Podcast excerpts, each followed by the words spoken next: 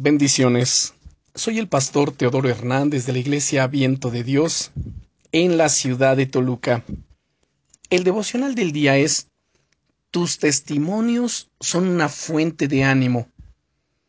No olvides en la noche lo que Dios te ha revelado durante el día. No sé de dónde lo leí o escuché esta frase, pero me encanta se refiere a la importancia de no olvidar todas las cosas que hemos recibido de Dios en los buenos momentos. Cuando nos toque pasar por las situaciones complicadas, recordemos ello. Una de las primeras cosas que hizo Nehemías cuando llegó a Jerusalén fue inspeccionar el terreno. Cuando vio cómo se encontraba la ciudad, con sus muros y puertas derruidos, reunió a todos y les animó a hacer algo que nadie se había atrevido a hacer aún reconstruir los muros de la ciudad. Hasta ese momento no les había dicho nada acerca de cuál era su misión. Cuando les lanzó la idea, aprovechó para contarles el testimonio de cómo Dios había abierto una puerta increíble a través del favor del rey, para poder reconstruir la ciudad de Jerusalén.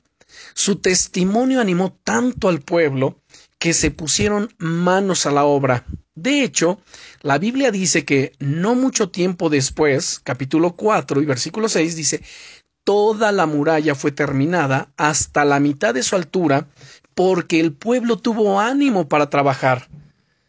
Recordar las cosas que Dios ha hecho en nuestra vida es una clave para mantenernos animados y poder así seguir avanzando con fuerza, sobre todo en los momentos difíciles. Personalmente, los diversos testimonios que he ido acumulando en mi caminar con el Señor se han convertido en un motor para mi vida, ya que me recuerda no solo lo que Dios ha hecho ya, sino todas las cosas que están aún por venir y sobre todo su amor por mí. Recuerda, tus testimonios son una fuente de ánimo, tanto para ti como para los demás. ¿Qué es lo que Dios ha hecho ya en tu vida? ¿Qué testimonios puedes contar acerca de su amor y sus milagros? Te animo a que dediques unos minutos ahora para recordar cosas que Dios ha hecho contigo a lo largo de tu vida y que uses ese momento para animarte más en todas aquellas cosas que Dios quiere seguir haciendo en tu vida. Y recuerda, lo mejor está por venir. Bendiciones.